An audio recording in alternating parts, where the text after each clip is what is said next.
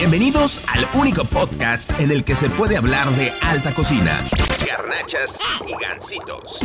El show en internet que parte el queso. El podcast que le echa mucha crema a sus tacos. Y que es el ajonjolí de todos los moles. Este arroz ya se coció y la mesa está servida. Toma asiento porque tu podcast, Dragonautas, está por comenzar. Esta es una producción de On de Comer. Dragonautas, bienvenidos a Dragonautas, el podcast, el podcast donde hablamos de comida, bebida y cosas deliciosas. El día de hoy transmitiendo y grabando en vivo directamente desde Santo Pan, taller artesanal. Ahorita aquí tenemos un invitado que nos va a hablar mucho más acerca de pan y acerca de masa madre y acerca de todos estos manjares deliciosos que tenemos para ustedes. Esta es la primera vez que estamos en vivo desde Facebook y estamos pues transmitiendo desde Santo Pan Taller Artesanal. Quiero saludar, bueno, primero a nuestro invitadazo, el señor George. ¿Cómo estás, George? Muy bien, muy bien. Muchas gracias, Chema, por la invitación. Bienvenidos. El buen Jorge, ¿cómo, este, eh, ¿cómo te trata la vida ahorita? Pues bien, la verdad es que con mucho calor, pero bien, estamos, estamos contentos, estamos a gusto en estos momentos de la vida. Muy bien, también quiero saludar en otra instancia a, al otro Jorge, ¿sabes qué, a? Jorge Luján. Está, está interesante el hecho que nos hayas hecho una reunión por el Día de San Jorge. güey. Ah, Por eso nos claro. juntaste. Qué cool. Y sobre todo está bien padre esta forma híbrida en que, que estamos grabando el podcast el día de hoy. Perfecto. Eh, también quiero saludar a Mick, Chef Mick. Chema, muy buenas noches. Gracias, Jorge, por recibirnos No, aquí bienvenido, en Santo. Pan. Muy bien, y pues como ya lo dije, estamos totalmente en vivo eh, mediante Facebook, eh, las plataformas de donde comer, y esto se está grabando para después subirse a las plataformas de podcast como es Apple Podcast, este, Spotify, YouTube, etcétera, etcétera. Así que bueno, vamos a presentar, bueno, primero saludar de nuevo a, Jorge. ¿Cómo estás, Jorge? ¿Cómo, eh, ¿Cómo incursionas en este mundo del pan? Como incursión, ¿no? Ah, pues muchas gracias. Mira, eh, el, ah, siempre empiezo con esto, que el sueño de Santo Pan lo estuve trabajando casi por 12 años. Tuve la oportunidad de terminando la, la universidad y irme a vivir a París. Tengo una tía, mi tía Chela, que seguro lo va a estar viendo. Actualmente vive en París, entonces me invita a París. Yo, la verdad es que yo estudié la licenciatura en turismo en la Ciudad de México, pero yo iba por el tema de gastronomía. Ajá. En Durango en ese entonces, en el año 97, no había ninguna carrera de gastronomía aquí en Durango, entonces era la opción era Guadalajara o Ciudad de México y bueno, pues termino en Ciudad de México. Empiezo a estudiar la licenciatura de turismo en la Escuela Superior de Turismo del Politécnico y esa era la intención. Yo me metí mucho a los restaurantes, a toda la parte de gastronomía y el- cuando me voy a París encuentro y conozco el pan y es cuando me enamoro del pan. Entonces digo, no, ¿cuál? Dejo a un lado el tema de los restaurantes, de los banquetes, porque estuve mucho tiempo en banquetes y tengo la ilusión de, de poner una panadería en Durango. Después de dos años regreso, pero no tenía ni los medios ni todo el conocimiento en el pan. Entonces me quedo 10 años ahí trabajando en la Ciudad de México en el tema de congresos y convenciones, que también era parte de mi formación académica. Y después de die- 12 años decido regresar a Durango a, a abrir Santo Pan. Muy bien.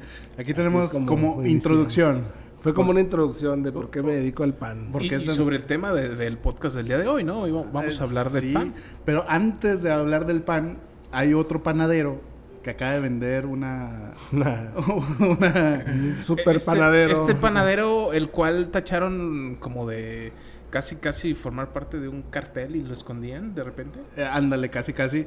Este panadero acaba de vender, bueno, Grupo Bimbo acaba de vender Ricolino por la mínima cantidad de, ahorita les digo, 27 mil millones de pesos.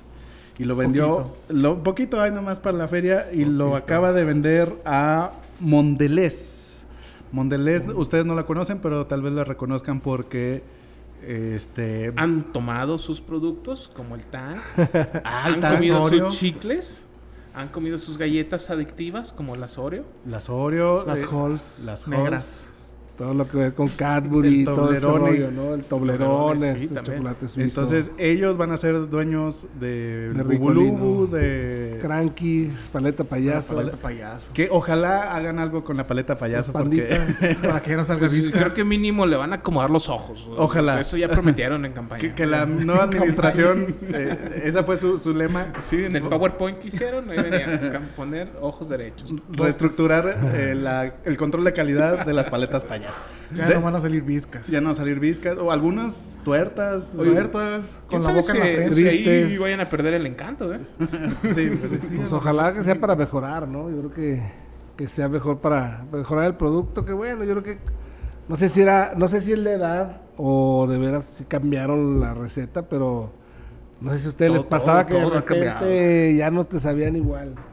Las Muchos cosas han cambiado productos. mucho. O sea, yo, yo tengo 35 y Es por más ejemplo grande lo- que yo. Fíjate los- que yo a mis 27 a todo tus no lo 20 siento, ah, sí, chef. a tus 20 tantos. Muy bien. eh, Este, mi querido Mike, ¿al- algo que ya no te sepa como en la infancia. No, pues sí, todos los dulces de Ricolino antes siento que eran más ricos. Ay, la- las crankies me gustaban mucho. La última vez que los probé ya eran un poco más insipias. Un poco el, el sabor a chocolate no era tan chocolate como... Era más azúcar que chocolate, pues. Era más dulce. Y el sabor a chocolate como que ya más tenue, no sé.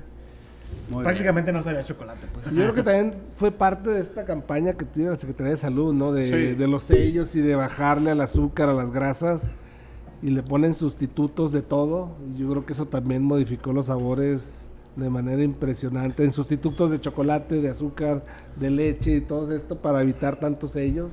Y luego eh, es increíble porque en algunos eh, productos te encuentras que ya no tienen el sello. Ah, sí. O que ya no tienen ningún sello. Y dices, ah, qué fantástico. Y luego lo pruebas, sabe espantoso. O sea, Sí, pues, sí, los sí necesitamos un sellito por lo menos para que... El sello ya es, es significado de calidad, ¿no? Sí. sellos, por lo menos de que vas a ver un poquito... Vas a ver bien. lo que sabía. Muy bien, entonces vamos a continuar con el tema de hoy que es nuestro pan favorito. Estamos hablando de pan, vamos a hablar un poquito de historia, vamos a hablar de masa madre. Este, Claro que sí. Tienes por ahí también, tenemos una pregunta, ¿no? Que vamos a tenemos una pregunta ver, que estamos actualmente en vivo a través de On de Comer. ¿Cuál es su pan favorito? O sea, si ustedes, pues ustedes todos yo creo tenemos un pan dulce favorito, un, Sí. algo preferido, algo que tú dices, ay, eso, eso qué rico. Fíjate que yo no sé cómo se llama mi pan favorito. ¿Por qué? Igual y Jorge me va a sacar. Ah, es- eh, es- sí, por eso estamos con un experto. Es como una barra y luego tiene arriba como un que es azúcar glass y luego tiene unas líneas y a veces le ponen coco. No sé cómo se llame, eso es como una barrita. Una barra, pero es Ah, enrollada. ya, pero es como polvoroncito, no Sí, es tan... sí. Ay, caray, sí, sí, sí, sí lo he visto. Ya, Tiene si un glaseado, si un glaseado sí. con ese... Híjole, lo que pasa es que mira, la panadería mexicana correcto, es panadería tiene mexicana. más de 100, más de mil piezas registradas. Yo creo que somos de los países con más eh, variedad de pan este, a nivel mundial. Yo Y creo que México que tiene eso- esa, esa particularidad.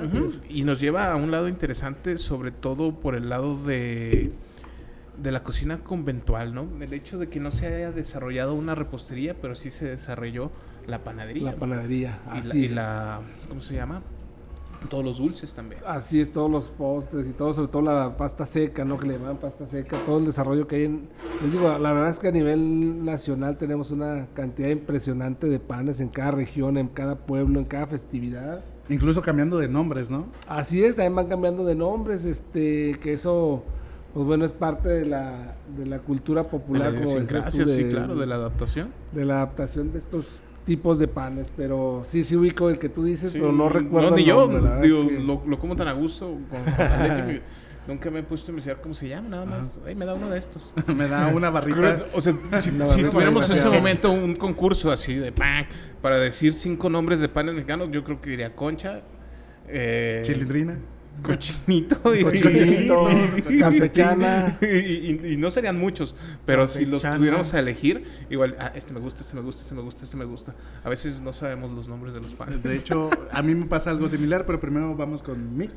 Mick, ¿cuál es tu pan dulce favorito? Las donas, la neta, las donas es lo que más me gusta. De Krispy Kreme, no, No, no, no, no, las buenas, las buenas, no, Krispy Kreme, no. Esa- esas De donas que Dunkin' Donuts. Dunkin' Donuts. Esas sí están chidas, ¿no? De Mr. Sí las- Donuts. Prefiero mil veces una, una dona mexicana callejera, esas que te venden con azúcar nada más asoleadas, Ah, claro. que una del Krispy, Krispy Kreme, la neta. Ah, ok. Muy bien, mi querido George. Para mí la concha. Yo creo que la concha es mi pan favorito de los dulces, la concha. Qué bueno que no vivimos en Argentina, sino... La ciudad donde- Saludos, Argentina. Ok. Para mí, yo tampoco sé cómo se llama el mío. El mío es como ¿Cómo un rollo. Este, que rellenan de crema batida. Cono. Ah, el cono. ¿Se llama cono así? Ay, que tiene Cono. chocolate. Y que tiene chocolate arriba. Ah, sí, sí, que es pecaminoso. ese- ese- ese y- gordo, chema. Vas a Porque a mí también me gusta. Porque a mí también me gusta. Sí. es mi Hasta segunda ahorita- opción. Hasta, hasta ahorita vengo sabiendo cómo se llama. Cono, no, no lo conocen como cono Yo de crema o cono. cono así. Sí, es, es, es pecaminoso, Sí. es culpable. Me voy a ir al infierno por, por comer eso. Literalmente. Las Eh, rocas, las piedras, ¿no? mm, Esa es otra cosa. Sí Fíjate que las piedras yo no sabía que lo hacen con pan duro. Sí. Todo el pan duro que queda lo muelen, lo procesan y hacen las piedras. Como un tipo budín, pero más este Más duro, compacto. más compacto. Y el chocolatito le da este sabor, ¿no? Así es, sí, sí, sí. Pero bueno, pues es la forma de, de reciclar. Yo no sabía que también los alemanes reciclan el pan de centeno. Cuando se hace duro lo muelen y lo vuelven a hacer pan. Tiene otro nombre, cambia el nombre y la gente sabe que es pan reciclado de centeno. Pero lo reciclan. O sea, no lo venden Datos gato nuevos. por liebre. a No, nadie. no, no. Y es otra vez esponjosito y todo, pero saben que es un Y eso es importante, ¿no? Sí, Siempre es decir la neta, porque luego... Sí, sí, sí. Pero bueno, pues así es esto de la panadería. hasta Alemania. Ok. Este, mm, entonces, eh, el pan que se fabrica en Santo Pan es de masa madre. Sí, mira, el pan salado, el pan de sal, pan de mesa, sí lo hacemos con masa madre. Lo hacemos con masa madre y el pan dulce lo hacemos con una fermentación prolongada, una, prolongación- una fermentación en frío que yo creo que desde que se hace la masa, se lamina, eh, se deja reposar, se forma el pan, se deja fermentar otra vez en frío, han de pasar de 22 a 24 horas más o menos la fermentación de los panes dulces. Y el pan de masa madre, que es el de sal, ese sí lo hacemos todo con, con prefermentos como Pulish o Levine, que es este lo que va cambiando ahí los prefermentos. Ok, este, vámonos más despacito. Masa madre, ¿qué es masa madre? Mira, la masa madre es un prefermento que se elabora con levadura salvaje. A veces dicen que es lo mismo, muchos lo catalogan que es lo mismo una levadura salvaje que una masa madre, pero mira, vámonos un poquito más para atrás. La levadura salvaje es agua y, agua y harina que fermentó durante varios días, que vas activando estas levaduras y estas bacterias que se encuentran en el medio ambiente con las azúcares naturales que tiene el trigo. Se da un proceso ahí de fermentación, lo vas alimentando hasta que tienes tu eh, levadura salvaje. Y con esta levadura salvaje o este cultivo de levaduras, cuando vas a hacer ya una receta de pan, tienes que tener tu masa madre que forma parte, es un prefermento que forma parte de la receta final de, de los panes. Tengo, bueno, eh, la masa madre como tal. Ah, eh, George, No, no, no, ¿quieres no, no, Ah, no, perdón, pensé que levantaba la mano. Este, ¿Sentiste en mi clase? sí. este, ¿Tiene algo que agregar a la clase? No, ahorita Jorge que nos cuente. Ah, ya, vez, dale, y ya cada en, quien, en una, este. en una de esas eh, nos encontrábamos eh, de viaje y me contó algo muy interesante que todavía lo recuerdo. ¿Lo que nos ibas a decir fuera de cámaras? Ah, perdón. No, no, eso, eso es, otro, ese es otro viaje. Mm. Me- eh, íbamos hablando sobre, si, si no me equivoco, sobre un lugar donde existe un, un reservorio, ¿no? De masas madre. Así es. Pero si quieres después que nos lo cuente. Ándale. Sí. Bueno, una masa. Tú tienes una masa madre que es como una pequeña. No quisiera decirlo así, pero mascota. Jimmy. Sí, bueno, esa es mi levadura salvaje, es como... Ah, de levadura salvaje. Finalmente está vivo, es un ser vivo que crece, se alimenta, este... Hay que conservarlo, ya lleva con nosotros casi ocho años y medio. ¿Y Ay. antes de ti, alguien más lo tuvo? No, nadie, yo la creé. Yo ¿Tú la creé desde cero. Sí, cuando yo iba a iniciar había varios... Es como Flower. Frankenstein. ¿Tiene nombre? como Dr. Frank. Fíjate que no lo he bautizado. ¿eh? Qué raro, ¿no? Digo, yo sí le hubiera puesto Casi la mayoría tiene bautizado su levadura. Este... Ah, sí, o sea, sí es algo común. Sí, sí, sí, es algo muy común, ¿eh? Que Lola, que Lula, que, bueno, tiene de todo. Este, yo no la bauticé, fíjate, yo Yo No, le Ya tiene ocho años, ya debe tener un Ya traumita ahí. tiene ocho años. Sí, claro, que no sabe, no tiene identidad. No, este, no. no sabe si es binario o algo así, pero. Algo que no se puede editar. Fíjate que me ofrecían levaduras o masas madres de otras panaderías, pero yo quise iniciar la propia. Este, es muy común que entre panaderos Mm. se compartan. Un piecito. ¿Es muy difícil hacerla o iniciarla? Eh, no, la verdad es que no, no es difícil, pero lleva tiempo. Fíjate, yo creo que el, el torno al pan, el mejor aliado que tienes, bueno, a veces muchos lo ven como aliado, otros lo ven como enemigo, no enemigo, es el tiempo. Sí, Aquí lo que necesitas es mucho tiempo, paciencia y cuidarla, porque de plano las primeras veces que se me llegó a morir esa masa, en los primeros intentos, se muere y huele como a cloaca, o sea, huele Horrible. apesta, sí, a- pero feo, ¿eh? No, no que, ay, se fermentó y huele agria, no, apesta Oye, literalmente. Jorge, Oh, ¿y una masa madre la puedes orientar a tu estilo? O sea, decir, ¿sabes qué? Yo quiero que tenga un poquito más de... No, sí, no sé. sí, sí, sí, tú la puedes orientar, mira, hay- es- existen diferentes tipos de masa madre. Que ya después los calificas como prefermentos. Ok. Son finalmente fre- prefermentos, vienen. Le dicen masa madre porque de ahí van a nacer todos los panes. ¿no? Puc, Entonces, puc, puc, y la sigues en alimentando. resumen, alimentando. es como. Tú- tú- todos conocemos las levaduras comerciales, la levadura en polvo. Ujú. Lo que tienes tú en tu levadura salvaje es lo mismo, son muchos microorganismos activos y vivos. Y eso es- lo que quieres hacer es reproducirlos a una mayor escala para con eso empezar a hacer más pan. Entonces, con esta porción de prefermento o de levadura salvaje que ya tienes, la combinas con harina, con agua, la dejas fermentar por lo menos 6 horas a temperatura ambiente y entonces ya multiplicaste El número de organismos que tenías acá. Ah. Pero siempre tienes que dejar una porción, como dice, un piecito, para después alimentarla con harina y agua y siga creciendo Sí. y tengas tu, tu base, vamos, tu, tu levadura salvaje. Ah, ok. Haces la masa madre y con esta masa madre tomas una porción y preparas una receta de pan. O sea, son como tres pasitos los que deben de dar. Muchos dicen que esta levadura y la masa madre es lo mismo. Pero Yo o sea, pensaba que era muchos lo se mismo. pelean de que no, es que esta es mi masa madre y de ahí le hago directo. A lo mejor sí, si tienes mucho. O sea, si tienes mucho cultivo de esto, se podría considerar como tu masa madre. Yo, por ejemplo, tengo 3 kilos, más o menos 3 litros de levadura salvaje, pero siempre que vamos, lo tenemos que preparar como de 10 a 15 kilos de masa madre. Y de ahí sacan los demás Y de ahí panes. es lo que hacemos los demás panes. De ahí tomamos una porción y lo ponemos. Ahora, ¿cómo orientarla a tu estilo?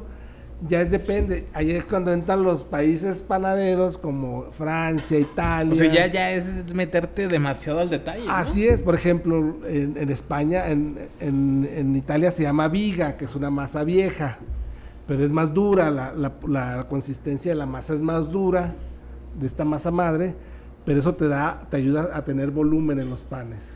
Pero también no tienen una que se llama Polish, que nace en, en Polonia, pero es una masa con más humedad, un 70-80% de humedad, que eso te da extensibilidad.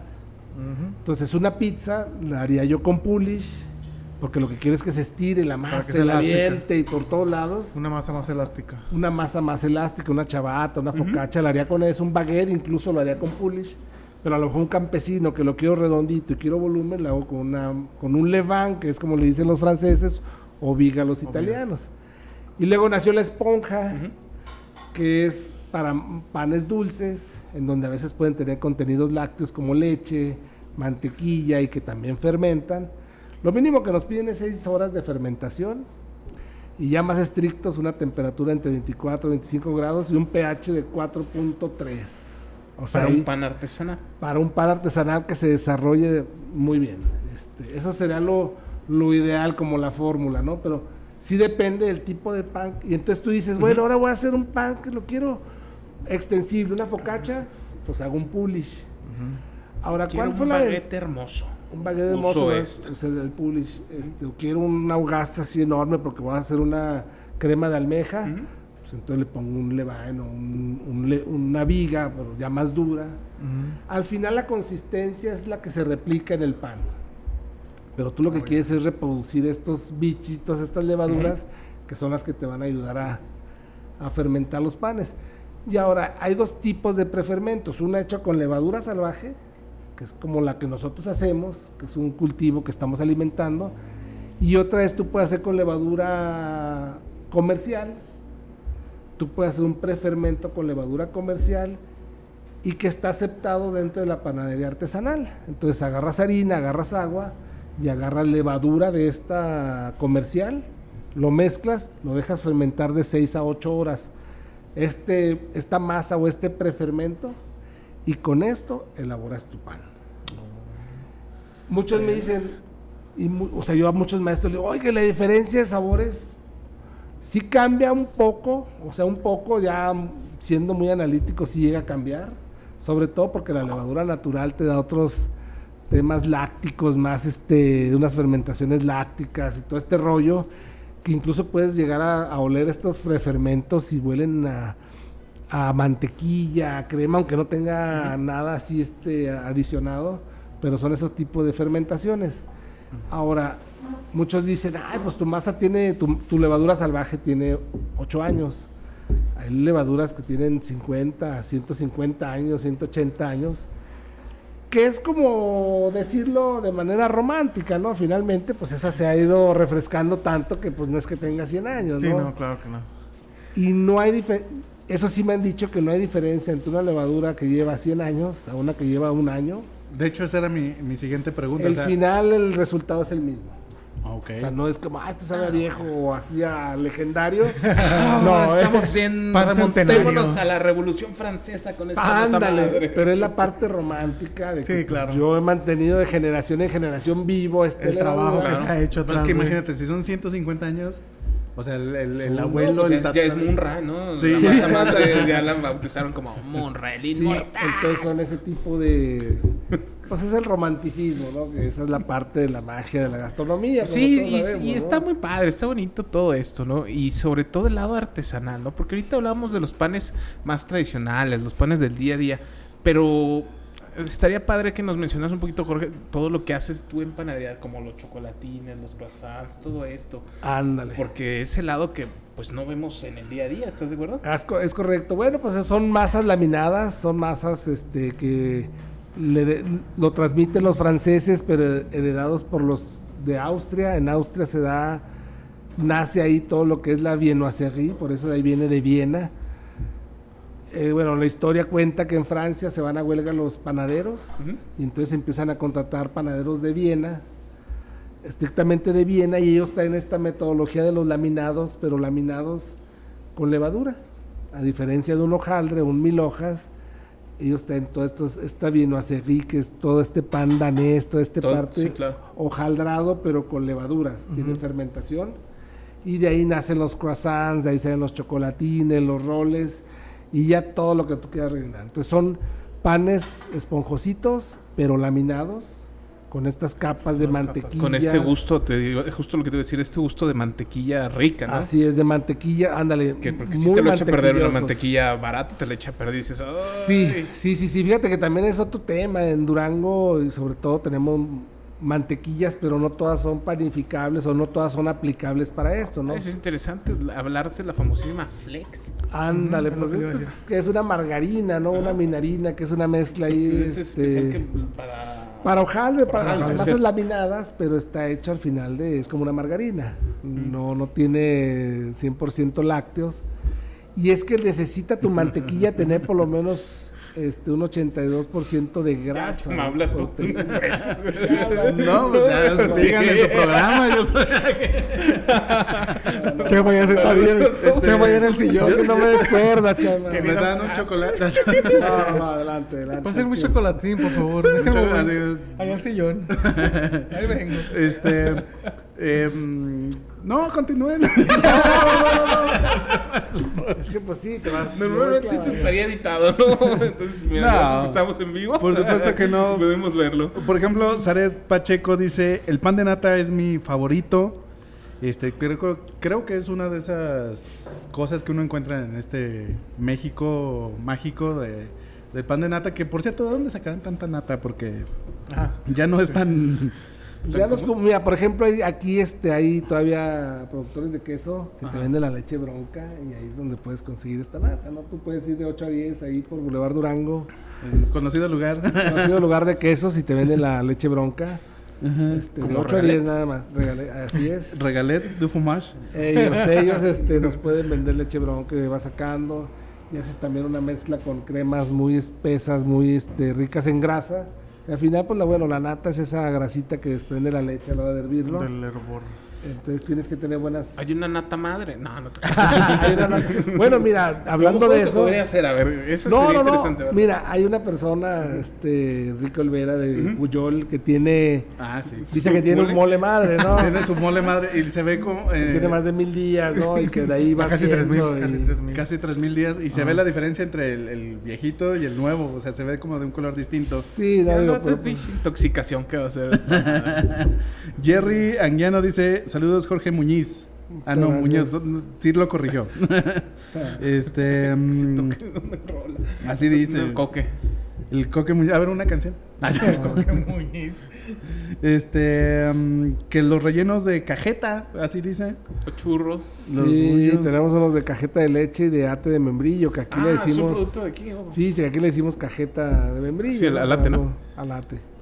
Ok, perfecto. Entonces, dentro de tu variedad de pan, eh, pues es pan europeo, es pan... Son palas, son recetas europeas. Eh, tenemos panes italianos, tenemos panes alemanes, tenemos panes franceses. Y bueno, ya también nosotros hemos hecho algunas mezclas ahí. Tenemos un pan de tocino con queso guda. eh, tenemos unas focachas de aceitunas, unas de tomate asado, de ajo. Tenemos también este, el pan campesino, que es el pan de tradición francesa, de la campiña o de la- las hogazas estas redonditas. Uno multigrano con varios cereales, de arándano y nuez. Entonces, pues tenemos variedad, pero la idea es seguir este, esta tradición de los panes artesanales con corteza. Ahora, ¿co- ¿qué, qué te, te brinda una masa madre, un pan de masa madre?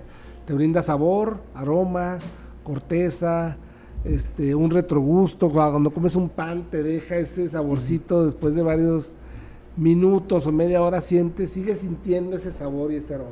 Entonces, este, esa es la diferencia de un pan comercial, ¿no? Que a veces lo que te venden es puro aire.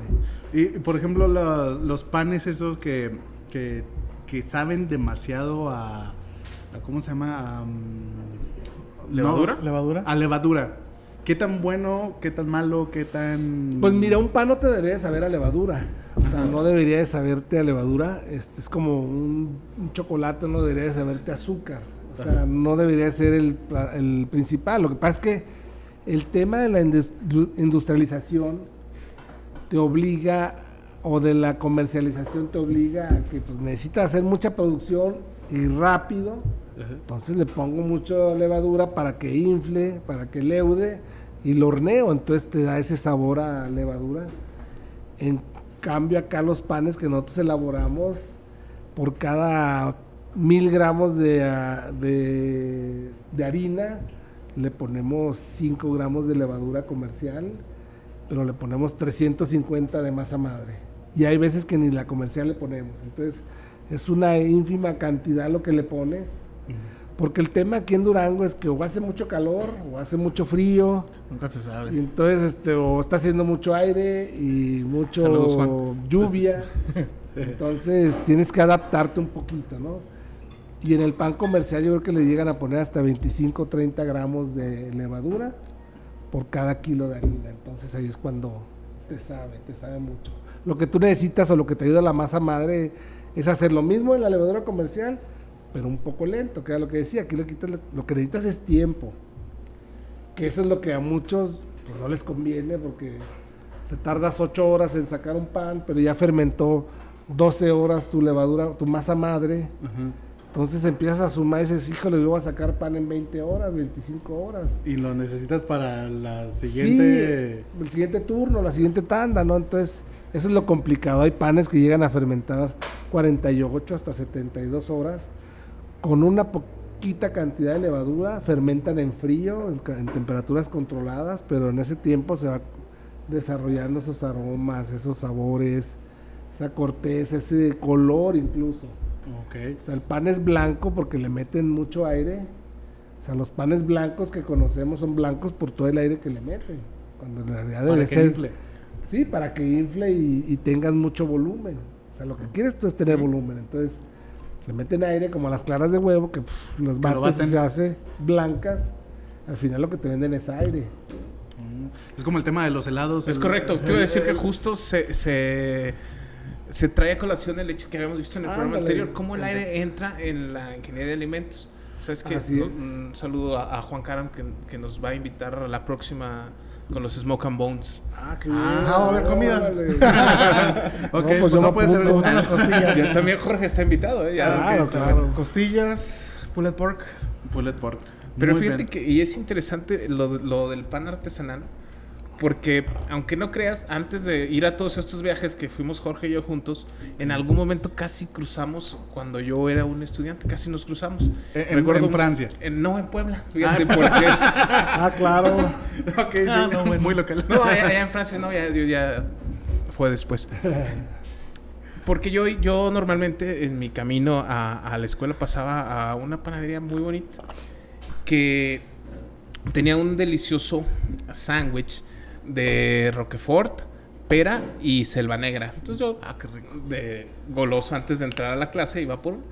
Y más adelante cuando tocábamos estos temas, me dice Jorge, no, pues mira, yo estoy en Puebla y estoy... Y dije, ah, no manches, en esa tienda donde creo que conseguiste tu primer horno, ¿va? Sí, sí, sí, sí, con él. Lo que pasa es que es un chef de Austria, precisamente. Ujú. Él era maestro de del Instituto Suizo. Sí. Hay un Instituto Suizo sí, sí. allá en Puebla. El ISU. Y este, él era catedrático. Bueno, pues estaba en la maestría de repostería. Y entonces él, pues él viajó por el mundo y algo lo llevó a Puebla. empezó a dar clases. De París. Y extrañando ese, ese pan, este, empieza a hacer su pan. Y le dicen, ¿por qué no lo vendes? Le empieza a vender y de repente ya vendía todo, ¿no? Tenía varias sucursales en Puebla, llegó a tener en Metepec, en Toluca, Ciudad de México. Y con él este, tomó parte de esa formación, porque era la persona indicada, ¿no? Pues era un Sí, panadero que desde los 16 años está haciendo pan, él es, tiene la- el oficio de panadero. Y era una delicia eso, o sea, Sí, sí, sí, la te costaba que- 70 pesos era una cosita así, decías, Y Toma mi dinero. Llegaba el chef a su clase así de que, vea chef lo que estoy comiendo. Roquefort no, no, eran, eran las teóricas. ¿no? Su- No, super gourmet. Sí, entonces pues yo creo que como dices tú, el aire, el aire juega mucho, Volviendo mucho, al aire. pues, mucho juego en este El tipo viento. y los panes artesanales son más pesaditos, tienen más corteza, Consistencia. más, ándale, más consistencia, esa corteza, aroma. Y bueno, ya vienen después otras variedades que si los alveolos, que si miga cerrada, miga abierta, pero pues bueno, así es Muy técnico. otro tema. Sí, es más técnico y es más como. No moda, pero sí también es como. Juegas mucho con la hidratación de las masas. Y eso te hace que los se hagan unos agujeros. Muy alveolos bien. Alveolos, para traducirlo al español, son, Agujeritos. son los agujeritos que tiene Ándale, el que pan. tiene el pan. De esos que el pan bimbo no tiene. Eh, que es una amiga súper Poniendo cerrada. Pero te digo, eso es como. Es más este. Ay, ¿cómo se dice? Más Se vanidad. Se puso mucho de moda últimamente. Sí, ¿no? era como a ver quién hacía los alveolos más grandes, pero luego dices, bueno, lo rebano y le quiero poner mermelada, aceite de oliva, pues todo se me va por los oídos. ¿no? Entonces, Imposible hacer una tapa. así es. Entonces, sí está padre a la vista, pero a la hora de ya aplicarlo para un sándwich o algo, pues todo se te va a salir, ¿no? Entonces, está padre, está, está Está padrísimo, vistoso. pero ya este, a la práctica, pues no es tan, tan común. A menos de que te vas a comer a mordidas. ándale, necesitas migas más cerradas para ponerle aceite de oliva, un jamón. Y al final volveremos a lo mismo, el aire. El aire. El aire. Es aire, sí, Estás eso es comprando aire, aire. ¿no? Son burbujas que se van uniendo y se hacen más grandes y al final las horneas y se representan ahí. Pero bueno, está padre, está padre. Oye, ¿y es cierto que las penas con pan son menos? es cierto.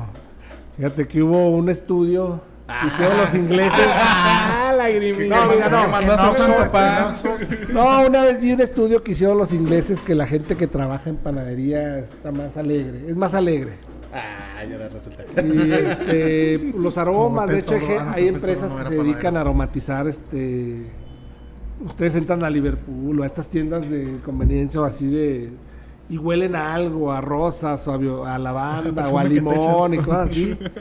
Son empresas que se encargan de, de Aromatizar Y uno de los olores más caros es el del pan.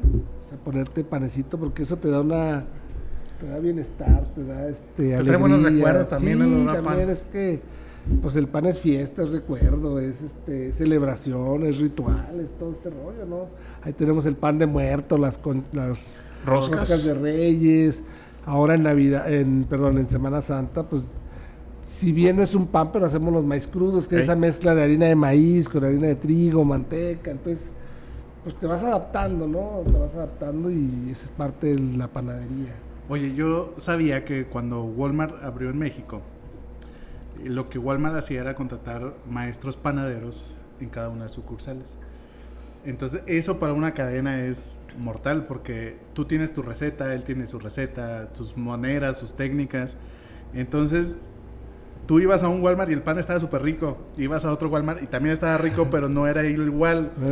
Y cosa que, por ejemplo, en, eh, por ejemplo, en un McDonald's, o sea, tú no puedes hacer que una hamburguesa en China te sepa diferente a la que sabe en Timbuktu. O sea, Saben igual en todo el mundo.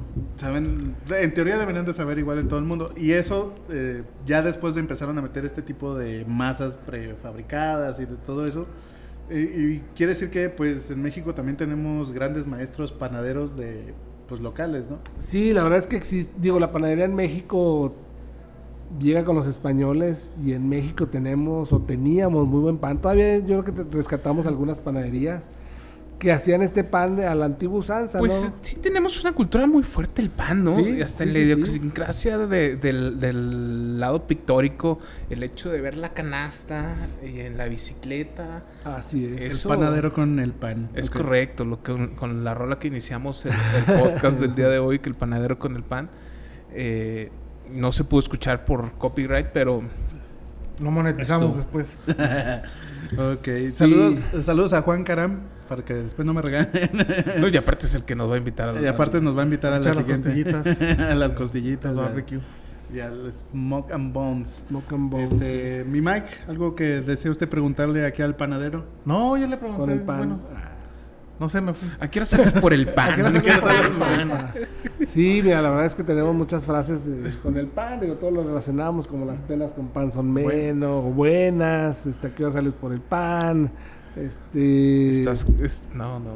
es un pan de Dios. Sí, todo. Este, sí, la verdad es que tenemos muchas frases, no nada más en México, en Latinoamérica, ¿no? Yo creo que el pan siempre nos ha acompañado, a pesar de que somos hijos del maíz, como dicen, este, América es el maíz, Europa el trigo y Asia el arroz, ¿no? Pero adop- adaptamos, adoptamos más bien este, este alimento eh, muy bien aquí en México y como dice Chef Luján, pues tenemos una tradición panadera impresionante. Estos centros comerciales, estos grandes centros comerciales, desafortunadamente hicieron que cerraran muchas panaderías. Hace ocho años, casi nueve años, cuando yo iba a abrir Santo Pan, me acerqué a la Cámara de la Industria de la Panificación aquí en Durango y me decían, ¿por qué vas a abrir panaderías si están todas cerrando? O sea, todas estamos cerrando ahorita, ya no es negocio, ya la gente no lo compra con nosotros.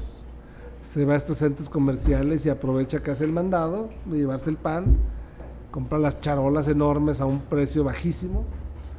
¿Por qué vas a abrir pan? Una panadería. Entonces, pues la verdad es que fue un shock ahí medio impresionante, pero pues bueno, no hice caso y aquí seguimos. Y lo bueno, porque pues, siempre hay que recordar que hay espacio para, para cada uno de, de los productos, ¿no? Así es. Llega, inclusive lo, lo que comentamos en, en forma de, de, de risa, en forma del panadero con el pan, pues también hay gente que le encanta salir y, escu- y oler y todo esto. Claro. Y ahí mismo, en el momento, consumirlo, ¿no? Sí, sí, sí. De hecho, hoy por la casa de mis papás pasaba un señor con su triciclo, y una mega canasta, y el pan lo hacían en horno de leña. Era un pan no tan esponjoso, pero era un pan que lo hacían hasta con piloncillo, yo creo que manteca de cerdo, pero estaba buenísimo. El pan salado como el dulce, ¿no? Y hasta la fecha siguen, siguen vendiendo. y hay íconos así en, en la cultura, ¿no? Como decía hace un momento Mick, las donas. Ujú. La, la, la- la pregunta que preguntó usted de, del bueno es algo más local para quien nos esté escuchando de la música que ponían en estas panaderías eh, muy fúnebres no que, que son- te acuerdas si pusieron esa en la plataforma de donde comer ¿no? Ah, sí, sí, sí. De, es que hay una panadería local, que, bueno, pues es Panadería La Paz, eh, ellos tienen... Ahora, ahora con la... No, porque estamos en Santo Pan. Ah, no te creas, no es cierto. Este, ellos ahora con la pandemia, pues dijeron como que qué hacemos para, para vender. Para vender. Entonces sacaron unas camionetas de reparto con una canción que se llama Flauta de Pan. Ah. Y esa flauta de pan. Por eso. Pan de velorio. Por eso. Entonces suena así. Turirurirurí, Así, pero imagínate que estás en, pandemia, de pandemia. Estás en pandemia y luego suena esa. Oye, Funerales Hernández. De hecho, si, si ustedes van a, a- a YouTube y buscan flauta de pan, sale exactamente esa versión, como que no se la quebraron, fue la que pusieron. Eh, y, y- y el otro día, en Donde Comer, precisamente, armamos toda una revolución para hacer un cambio. Este, incluso la panadería. ¿Funcionó? con- no, la, panadería no lo va a cambiar, pero ya nos dijeron. Porque es el gancho, ya lo identifican Ya, con ya lo con identificaron ya, precisamente por eso. Y aparte, eso viene porque hace años había un comercial en la radio de esa panificadora Ah, ok, qué que, padre. que la traía. que ya la traía. Entonces, Ah. como que los dueños dijeron, ah, hay que revivir eso. Eh, y pues sacaron esos carritos de reparto con sus. Muy buenos, ¿eh? O sea, buen, buena estrategia, buena Sí. estrategia. Sí, Sí, es buena estrategia. Y la verdad, en, en pandemia sí estabas así como que de repente decías, Un pancito. ¿qué es eso? O sea, yo ya la verdad- vienen por mí. Sí, ya vienen por- Yo la, yo la verdad pensaba que era como una estrategia de gobierno para, Las trompetas del apocalipsis. Quieras, no salieras. para que no saliera. Son los jinetes del apocalipsis. Sí. Sí, no, pues sí es cierto. este, Incluso hemos visto también, eh, hablando de cosas muy locales, hemos visto morir otras empresas panaderas. Por ejemplo, recientemente la Guadiana. La Guadiana. ¿La del Sol existe? 80, sí, todavía existe, pero sí, 80 años la Guadiana. 80 años que no aguantó la pandemia, no aguantó estos... Que la verdad es que yo me acuerdo, o sea, yo sí soy de visitar todavía panaderías y comprar pan en estas panaderías tradicionales. Sí, ya los anaqueles se veían muy solos. La verdad es que sí, ya como que venían arrastrando y se veía, pues si no inminente, pero sí se veía ya triste. Y luego entras y parece que estás en los años 70. Eso, nunca deprime. hubo una remodelación, siempre se quedó con la misma. Pero a lo mejor era parte de la magia, Del pero encanto, ay, sí. cabrón, de repente. Digo, porque hay unas que están en el centro, ahí en, en Analco, atrás de como la Sultana. La, la Sultana. La Sultana.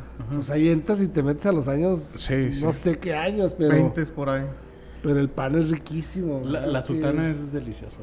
es súper rico y también entras y no tiene nada que ver con... Y huele, ¿no? También. Huele, Lo que hablabas, ¿no? Ahorita. de- Así es. Entonces hay uno también ahí por Salvador Nava, que se llama La Providencia, creo si no me equivoco. Este, hay varios, hay varias panaderías todavía de antaño de que están sobreviviendo. Saludos a Eterly Mendoza y también saludos. ¿Te saluda Jorge? Ah, muchas gracias, Teterli. Bueno, saluda a un. Jorge, pero el problema es que tenemos dos Jorges. Pues también Saludamos, ahí, y los invitamos a la birria también. a, a la birra, A pues la a birria. invítanos a la birra. un podcast desde Ya, ahí. ya quedó comprometido. ya. Ya. Hoy vamos a comprometer a todo el mundo, Chema. Sí, ahorita. Todos los que saluden. Que se todo- el que salude, ¿qué creen? ¿Quién levanta la mano para ser el próximo host del El podcast? Muy bien. Este. mm, muy bien. Eh, ¿Algo que tengan que añadir? ¿Alguna pregunta de Pues no, seguir consumiendo pan, el pan no es malo, este, el pan este artesanal, el, pan bien hecho no es un malo. pan. No, Oye, no, no es ¿el pan de masa madre tiene algún beneficio? Porque justo hablábamos en el podcast pasado de que Sí, sí. los franceses no engordan a pesar de que... Y los Consumen italianos tampoco. Ni los alemanes, ni los turcos. Creo que los turcos son los que más consumen pan a nivel mundial. Más de, creo que 90 kilos anuales. Per cápita. Así es. Los alemanes creo que andan en 60, por ahí les van los italianos, pero son... Nosotros creo que consumimos como 22 kilos al, al mes. Y ve, todo está aquí. ¿Qué pasa? Este, sí, tiene muchos beneficios, vitaminas, minerales. El índice glucémico del pan casi se elimina con esta fermentación prolongada. Las levaduras a- ayudan a los almidones, a ellos como que a preprocesarlos. Entonces, cuando tú lo consumes, el, el- la- el metabolismo es lo, Lo o sea, digiere más fácil. más fácil, así es, porque lo primero que le quitan a las personas que con diabetes, por ejemplo, es el pan, son las, Las harinas, harinas. porque tu metabolismo se alenta por- para procesar todas estas harinas. Pero el pan de masa madre lo que hace, como viene ya casi, pre- ya tiene el índice glucémico muy bajo y los almidones ya los medio destruyeron o procesaron las levaduras, se hace un pan muy digerible. Ahora, no nada más es el pan, ya ahorita hay gente que está haciendo tortillas de harina con masa madre, donas, pizzas, o sea, tú puedes hacer todo lo panificable. Pasteles todavía no se han logrado, a lo mejor alguien podría aventarse Galletas. ahí. Galletas tampoco, más bien es todo lo panificable, o sea, tortillas, este, bolillos, este, todo tipo de panes, masas como de pizza, focachas y tío castadonas. Ay, que por cierto, la focacha de aquí es, es Ah, una cosa de... Dios mío. Pero todo se puede hacer con eso. Tú nada más a tu receta le quitas un porcentaje de harina, agua y levadura y haces tu prefermento y lo sustituyes con esta masa madre. O sea, porcentaje más o menos es del 30% en relación a la harina. Normalmente el porcentaje panadero se basa en la harina. Si tienes un kilo de harina, ese es tu 100%. Y de ahí sacas porcentaje. Entonces, con un 30% de prefermento, te sale un excelente pan. Hay panes de masa madre que no se amasan. Tú mezclas todo, lo dejas reposando sin amasar, sin estirar. Lo dejas reposando en, la- en el refrigerador 24 horas. El día siguiente lo sacas, lo metes al horno o a estas ahora que están de moda las Dutch Oven, que son estas Máquinas. este máquinas, no, ya son, son Son ollas. ollas de fierro Vaciado, ya, ya. vaciado, estas así pesadísimas. Ahí puedes hacer un pan excelente, este Yo con pensé que te referías... Es que estaba viendo un comercial en Amazon. Hasta las freidoras ya hacen este pan, este, Hay- lo venden cosa- congelado. ah, bueno, yo he visto- Yo no lo había visto, pero sí me dijeron. Que echas los ingredientes y luego, Ah, y luego lo amasa ella sola y luego lo deja reposar. Una Thermomix. Una Thermomix. Es como una especie de Thermomix, pero tú le dices, en seis horas quiero que esté mi pan. Y ya Sí. más lo sacas y te hace pan. ya. Como Hace pan. del... ¿Cómo se llamaba este programa? Los Supersónicos. Supersónicos. Sí, sí, sí, es como pan de caja. Y este. Pero si no. en Pero no, no, hay que invitar al consumo local siempre. A Claro, a- claro. artesanal. Fíjate que hay, un- perdón Jorge, por No, no, adelante. una recomendación, yo creo que sí la has visto, un- una serie que se llama Cook en Netflix. Ah, y no, el programa de, de fermentaciones está muy padre. Me, me recordó mucho el hecho de cuando comentas que pues ya se está perdiendo un poquito la panadería artesanal. Y eh, creo que es Medio Oriente donde pasan esta escena donde está la persona amasando el pan previo a y lo lleva y a hornear. Lleva ni- manda al niño a que hornee. Dice en su momento el oficio de, de que cuidaba el horno, no sé si haya sido panadero, no sé cómo lo llaman, era muy este bien visto. Ahora pues ya realmente los había agarrado la tecnología y ya la gente nada más que quedó en el en el en la forma antigua se quedó ahí. Ok. Entonces sí es la recomendación para ver está en Netflix. Cook. ¿Cómo se Cook. llama? Cook. Tiene Sí, cuatro capítulos, muy padre. Cuatro episodios y de- Ujú. eh, trata uno de Este es el de fermentación. Ajá, y hay Sí, otros. tiene otros diferentes temas. Ok, perfecto. Azúcar, creo, por ahí. Es un libro que se llevó a, a A, a documentar. Netflix. Ujú. Ok, perfecto. Entonces, ¿qué les parece si hacemos una pausa de la grabación de- del podcast?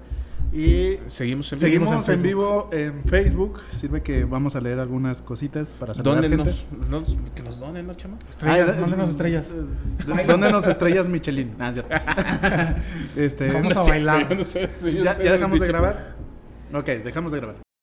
Estamos grabando de nuevo y estamos totalmente en vivo a través de Facebook de Onde Comer y estamos con Jorge Muñoz de Santo Pan, hablando de pan, hablando de, de cositas y de ya nos tiene aquí la degustación, pero antes el chef tenía alguna pregunta sobre ese reservorio de masa madre. Sí, que no se nos vaya a ir, Chema. Bueno, yo realmente estoy asombrado de, de lo que vamos, o lo, de lo que estamos a punto de probar. Que es la diferente variedad de, de pan que podemos encontrar aquí en Santo Pan. Eh, pero me te digo que no quería que se escapara esta, ese temita que traíamos previo, que era el hecho de que Jorge nos hablara un poquito sobre este lugar donde guardan ciertas masas madre. No sé si tenga una historia, ¿nos puedes contar un poquito de Sí, eso? sí, sí, fíjate que fue un grupo de Barcelona, precisamente se encuentra en Barcelona, en donde tiene una colección de estos cultivos de masas madres, eh, y se la pasan recorriendo el mundo y van eh, recolectando, hacen un reportaje primero del lugar al que van y luego les piden ya una muestra, y eso lo hacen con fines eh, nada más de para preservar, no para reproducirla ni para comercializarla. Eh, me llamó mucho en particular una que hacían del virote en Guadalajara, que fueron una de las principales o de las más antiguas panaderías en, en Guadalajara que hacían el virote, que es una, una mezcla de pan europeo como con el pan este, con el baguette, pero tiene una particularidad es más ácido e incluso en el video se veía que ellos para hacer su prefermento le ponían limón, huevo, harina y agua y eso lo dejaban fermentando, entonces tiene esa particularidad en especial el virote. es, es muy difícil, ¿no? Replicar ese, Sí. ese pan. Digo, por eso no, Sí, sí, sí. no existió este boom de tortas ahogadas en, en todo México, En ¿no? todo Nacional. México, así es, porque era- entonces ellos se llevaban ya ese cultivo y es muy padre, ¿no? Cómo van conservando estos, estas masas madres a nivel mundial. Ahí en Barcelona se encuentran. Oye, una pregunta. Bueno, se sale un poquito del tema, pero eh, en el salto me decían que por la altura a la que se encuentra el salto en Pueblo Nuevo, un municipio aquí en Durango, eh, el pan de ahí era como muy especial. ¿Tiene que ver eso también? Pues sí tiene que ver el clima, la altura, este, todo eso tiene que ver, pero siempre, casi en todas las áreas y regiones del mundo se puede hacer pan. Tú puedes controlar temperaturas, tú puedes controlar, sobre todo las Pues, las, temperaturas. las ¿no? atmósferas, ¿no? O sea, la- puedes replicar la atmósfera que tienes ahí, la Así es. mineralización del agua. Es correcto. Muchas de las recetas de pan que nosotros conocíamos eran panes donde tenías que agregarle agua tibia, pero eran porque eran recetas que estaban basadas en Europa, donde siempre el clima es más fresco.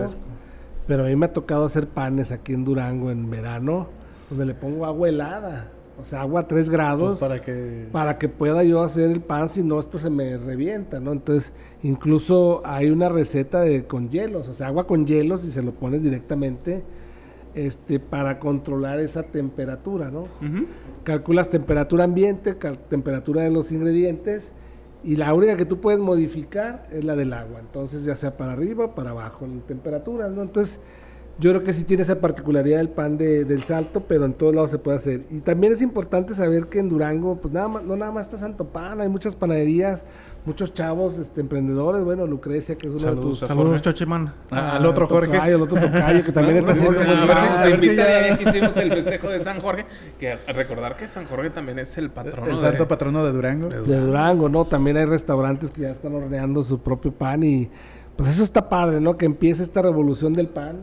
A nivel nacional ya hay un colectivo de panaderos mexicanos de todas estas grandes panaderías y grandes panaderos, entonces yo creo que es padre, ¿no? Es padre Y, y estar en debe esta ser un orgullo profesión. para ti ser la parte de los cimientos de esto, ¿no? Sí, fíjate, cuando llegué, escuela. pues, no había, no había cuando yo, y la gente me decía, es que no se te va a vender, o sea, nadie te va a pagar incluso el precio, ni ese tipo de pan que no estábamos acostumbrados aquí en Durango, pero pues me aferré a mis sueños y me Picar aferré piedra, a ¿no? picar piedra, la verdad es que costó trabajo, pero ahí vamos y me da gusto que la gente esté haciendo, y es padre porque eso... Pues a mí me abre terreno también, ¿no? El que haya más gente que esté haciendo este tipo de pan, pues va abriendo terreno y entonces Se vuelve más de uso común es del día a día. Entonces, pues bueno, aquí tenemos, como decía, algunos panes, este, algunos panes dulces y algunos panes salados. Este, por ejemplo, es de arándano y nuez, tiene trozos de arándano, trozos de nuez. Este es multigrano que tiene mucho este éxito con las personas fitness, tiene linaza, chía, jonjolí, pepita de calabaza, girasol y avena. Este es un pan campesino, este es un pa- es un baguette, una Ah, barra, Si quieres, acércanos el, el campesino para... el campesino. con los cables, nada más. Y fíjate que también acá es el tema de los alveolos, como decíamos, yo normalmente los hacemos de, ma- de unos, una miga cerrada, porque muchos de estos panes se utilizan para sándwiches en la gran mayoría de los de nuestros clientes. Y otro tema que todavía no he ganado terreno es en la corteza y el color. Normalmente van más dorados, más caramelizados los panes, más crujientes. Pero ahí sí la, la gente me decía, es que está duro su pan, es que está quemado. Se le quemó y duro. Entonces ya cuando lo partías, No, y, decían, y caro, ¿no? y caro, duro, quemado y caro. Entonces ya cuando lo partías y se lo dabas a probar, decía, ah, caray, no, nada más es lo de afuera, ¿no? Y bueno, y aquí están los panes dulces, algunas muestras. Este, también tenemos ate con queso, es, con queso crema, roles de arándano y nuez, uno de chabacano con queso crema. A ver, vamos a mostrarlo por el... ¿Este qué es? Este es uno que está relleno de una pasta de almendra, que es un frangipán cubierto de, de almendra tostada arriba. Ahí se puede ver la Este- textura del pan, bien hecho. Muy bonito. Y acá vienen los los ¿Que son también daneses? un daneses, así es, con re- queso crema y chabacano. Que también ese es otro, ¿no? En los daneses ya ahorita los croissants tienen que tener ese, esos alveolos y esas capas súper separadas, este que también es otro juego, ¿no? Pero te dicen, Pero pues el texto tiene que estar suavecito, ¿no? Justo Así como es. está este que acabo de, de probar, que me Sí. vieron en vivo.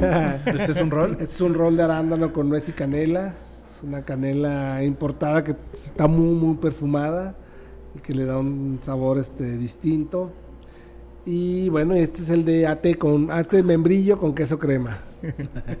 Ate de membrillo que casi no llega. No llega, pero bueno, tenemos algunas variedades. Tenemos de chocolate oscuro, chocolate blanco. Tenemos unos de cajeta, de, leche. casi se nos acaba. Pues hay de varios. La verdad es que vengan, se conozcan, volatilizó. prueben. eh, La masa madre se volatiliza. Ahora, ¿cuál es la diferencia de estos panes de sal? Normalmente lo mejor es comértelos fríos. O sea, bueno, A ver. El Normalmente- pan frío de un día después. eh, ¿O el más bien que esté o- completamente frío, porque luego la Ah, gente lo quiere calientito, como Ah, estamos acostumbrados al bolillo, al telera. Que lo quiero calientito, no, o sea, que se enfríe muy bien y ya frío lo puedes tostar, lo puedes rebanar y tostar un poquito. Y eso es cuando desprende estos aromas, estos sabores, estas texturas, pero tostadito, pero que esté completamente frío antes de degustarlo. Y la gente que nos escucha, eh, bueno, el pan salado, pues se puede hacer sándwich, se puede hacer tapas, se puede... Así es, nosotros tenemos en todas las tiendas de Santo Pan, tenemos una rebanadora especial que te lo deja ya, o sea, la hogaza te la rebana en menos de 10 segundos Sí, sí la veo ahorita funcionar. para que hagas unos sandwichitos, para que hagas unos tapas, este, pues ya la imaginación lo que te, te dé, pero adelante si gustan. ¿Cuál, cuál quieres que, que recomen- ¿Cuál nos recomiendas primero? Así de los salados. El baguette podría ser que es el más neutro, ese lleva harina nada más, un poquito de harina integral, este, un prefermento que es el Polish, este, que es más extensible. Y este, bueno, pues ahí con su permiso. Ah, con Superman. Sí come de su propio veneno, eso es bueno.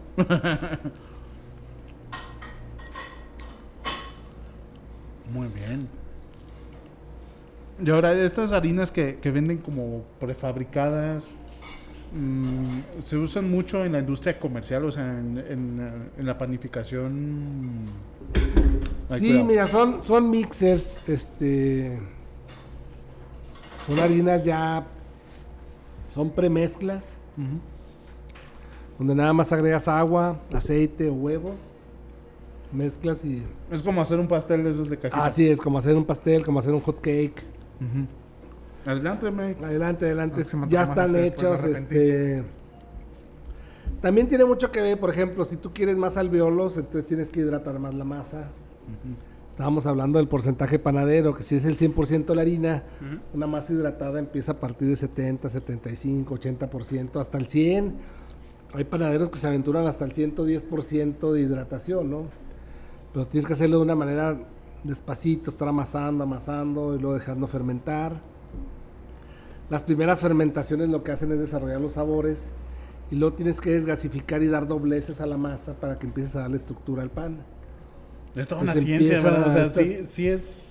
Sí, sí, sí es todo, o sea, si lo analizas así a detalle, sí es todo un show y sí va todo este bien sustentado y bien. A ver, los chefs eh, Ya sabores. expertos se dedican a leer las fichas técnicas de las harinas, les mandan un estudio de y ellos ya saben para qué pan Pues, utilizarlo. o sea, no pues- usas la misma harina para. Mira, nosotros utilizamos dos, tres tipos, cuatro tipos de harina. Harina de centeno, eh, de un centeno medio, porque tampoco es, es un centeno muy fuerte, porque aquí no está tan bien Sí, este, aceptado. Pero bueno, una harina de centeno, harina integral, harina blanca de fuerza y harina de media fuerza. Sea, esos vienen en base a los, al, al nivel de proteínas. Pero estuve en una panadería en Monterrey que utiliza alrededor de 12 tipos de harina diferentes de trigo. O sea, que dices tú, ay, cabrón, o sea, son harinas importadas en donde mucha fuerza, poca fuerza, poca este, extensibilidad, mucha extensibilidad. Entonces, ya es meterte en procesos más este, complicados, más complejos. Y más específicos. Sí, y entonces eso te puede detener. También está espelta, que estuvimos haciendo un pan de espelta, que es un trigo que no ha sido modificado genéticamente. Está el camut, que también es otro trigo más ancestral. Y hay otros que no son trigos, pero que se utilizan en la panificación como el sarraceno, cosas así, pero todo depende qué es lo que quieras hacer, o sea, también a qué giro le quieras dar a tu... A tu... Pásame uno de esos Y eso es una de las tendencias, ¿no, Jorge? Que, que se Sí. volvieron, que es volver a los trigos, a, a volver a, las, a los granos este, ancestrales. ancestrales. ¿no? Sí, sí, sí, sí. Y, y otra que me ahorita que hablabas de la proteína, de todo esto, es la activación del gluten y cómo el gluten se ha vuelto a veces enemigo de muchas personas, ¿no? Sobre qué, Ah, qué- es buen qué tema. fue esto, Una- la panificación industrial. Eso es lo que le dio en la torre al pan. Porque hablábamos, cuando eran panes con larga fermentación, el índice glucémico, el gluten se desaparecía casi por completo después de esta fermentación prolongada. Hay un proceso químico y físico dentro del pan con estas fermentaciones. Pero en el pan industrializado no le das ese tiempo, no le das tiempo de ese desarrollo, de ese de que baje el índice glucémico, que los almidones se vayan destruyendo, sino lo metes directo y así directo se va al organismo. Ahora hay panes. Luego me decían, oye, es que ¿por qué tu pan no dura un mes? No, pues no manche. Pues no, no dura un mes, pero ese mes que dura el pan de comercial le va a durar en la panza. O sea, igual este procesarlo para el, para el organismo, poder procesar un pan super comercial Pues, pues, es muy difícil, ¿no? Y aparte la, la glucosa te- se, se te sube rápido cuando comes ese pan para arriba. Ahora, en cuestión de sabores, chefs, ustedes que conocen y saben cómo podríamos combinar esto, ¿con, con qué combinarías uno de estos, chef? ¿Qué le pondrías? No, pues infinidades. Y si no, miraría lo básico, ¿no? El estilo catalán, un tomate, ajo y un toquecito de jamón serrano. Un pan Un tomate. pan tomate. Un pan tomate. Muy bien. Una Y- brusqueta, algo sencillo. Realmente no tienes que... Una, brusqueta. Muy Y bien. mira, hay gente que nos dice, yo con frijoles y huevito. Y, o sea, la Y verdad es está que bien. Ya el gusto es de cada quien, ¿no? La idea es que tengas un pan que te acompañe. Muchos nos dicen, oiga, una recomendación para una pasta que voy a hacer. Bueno, ¿cómo va a ser tu pasta? Pues le voy a poner ajo y camarones, pues vete por algo más neutral.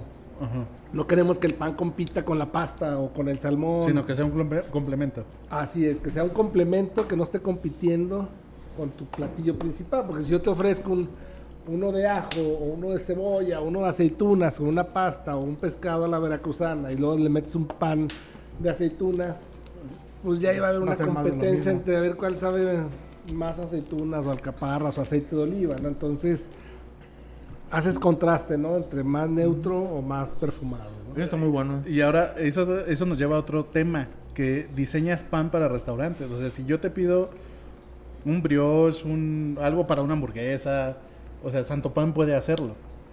Sí lo hacemos, fíjate, nos me han regañado porque luego nos metemos en cada bronca porque ¿Qué dicen desde la panadería? antes teníamos tres tipos de panes de hamburguesa, yo creo que ahorita tenemos ya alrededor de 18 tipos pan, de diferentes tipos de hamburguesa.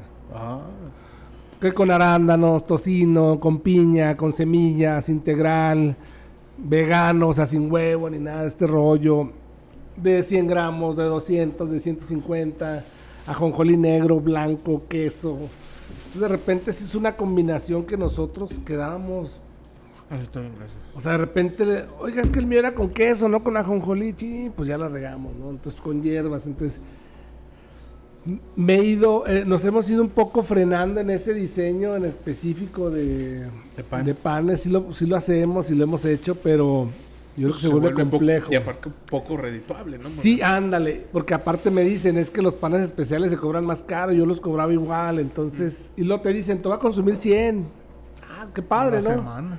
Pero a la semana, entonces dame de 10 en 10, híjole, ahí es donde nos meten en broncas, ¿no? Pero sí hemos hecho ese tipo de panes, este, y nos hemos ido adaptado, vendemos un pan sin gluten, este pan sin gluten es una mezcla de harina, ese sí ya totalmente es una mezcla de harinas que nos mandan ya desde Puebla, una molinera.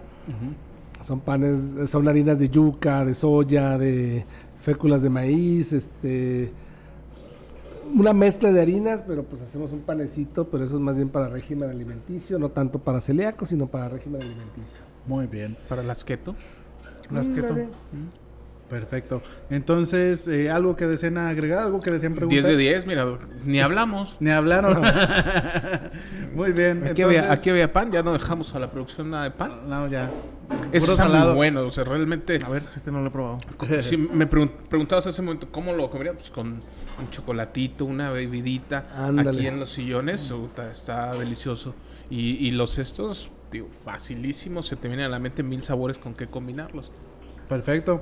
Pues yo creo que con eso podemos cerrar bien esta emisión. Y para comer a gusto, ¿no? Y para comer a gusto. Ya para comer y que le dejamos algo a la producción. Ya ve la cara con la que nos están Estamos viendo. todos chorreados aparte de. Aparte ya estamos todos llenos de azúcar, de lo que sea. Muy bien, ¿dónde estás ubicado? Mm, Estamos ubicados en Ginés Vázquez del Mercado. Perdón, Jorge. ¿Dónde estás ubicado? Ginés Vázquez del Mercado, 718A en la colonia Nueva Vizcaya. En Domingo Arrieta, 403, fraccionamiento Saob. Y próximamente Lomas del Parque, enfrente del estadio de béisbol. Y también enfrente de las gorditas de medicina, ahí en la mera, la cuchillita de Fania Nitue Dolores del Río. También vamos a tener otro punto de venta. Perfecto. Entonces, pues ahí está. Visiten Santo Pan, de muy buen pan artesanal. Y esto fue todo por esta emisión. Chef, Eh, agradecer, Chema, la hospitalidad de, de Jorge. Seguir la recomendación que has hecho. Vengan a Santo Pan, realmente eh, pueden tener una experiencia muy agradable. Es muy acogedor el lugar. Ahorita estamos en la sucursal de Domingo Arrieta. Dense una vuelta. Eh, sí, es Domingo Arrieta, ¿verdad? Sí, sí, es Domingo Porque debo decir a nuestro público que está en vivo que, que se fue a la otra sucursal. que se perdió. que fui a la, a la matriz, ¿verdad? Andaba yo en otro Santo Man. Y recordar siempre el uso o el consumo de productos locales. Es importante eh, hacer crecer nuestra economía desde este lado, ¿no? Desde el, desde el producto local. Y sobre todo encontramos, como hemos sido en estos programas, Chema, proveedores que realmente aman su producto. Y Jorge es un claro ejemplo de... Entonces, Jorge, gracias por recibirnos. No, gracias Mira, realmente, si quieres preguntar una calificación de cómo estuvo el pan, Chema, ve la mesa. ya no hay pan. Puras Ya casi no hay migas. pan. Entonces, el, el reto es el próximo programa, porque nos hemos ido superando, ¿eh? Eh, hay, que, hay que ir al, al siguiente nivel. Así es, así es. ¿no? Muy bien, Muchas gracias a todos. ¿Algo Jorge, que muchas gracias. Yo no conocí esta sucursal, pensé que era simplemente una panadería que te vendían pan, pero vengan, la- la- el lugar está muy muy cómodo, tienen bebidas, tienen pan, sándwiches, cafecito. un cafecito. Así Muchas gracias. No, gracias a ustedes. Aquí nos estaremos viendo próximamente. Muy bien. Entonces, Dragonautas, A la morrita. nos vemos hasta la próxima. Adiós. Cámara. Esperamos que el menú que tuvimos el honor de servirle haya sido de su agrado. Agradecemos su generosa propina con una suscripción a este delicioso podcast. Muchas gracias. Los esperamos en la próxima edición de su podcast Dragonautas.